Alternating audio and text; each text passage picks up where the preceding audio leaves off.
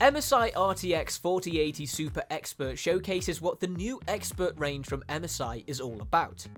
It's a vastly different design language with an all aluminium alloy shroud that resembles high tech server farms and cold monochrome aesthetics, along with the classic push pull fan configuration that is used on the Nvidia reference cards in combination with a vapor chamber. While it is very far from usual gaming graphics cards in its appearance, the RTX 4080 Super chip still dwells beneath all the cooling and metal, boasting 16GB of VRAM and a slight overclock courtesy of MSI.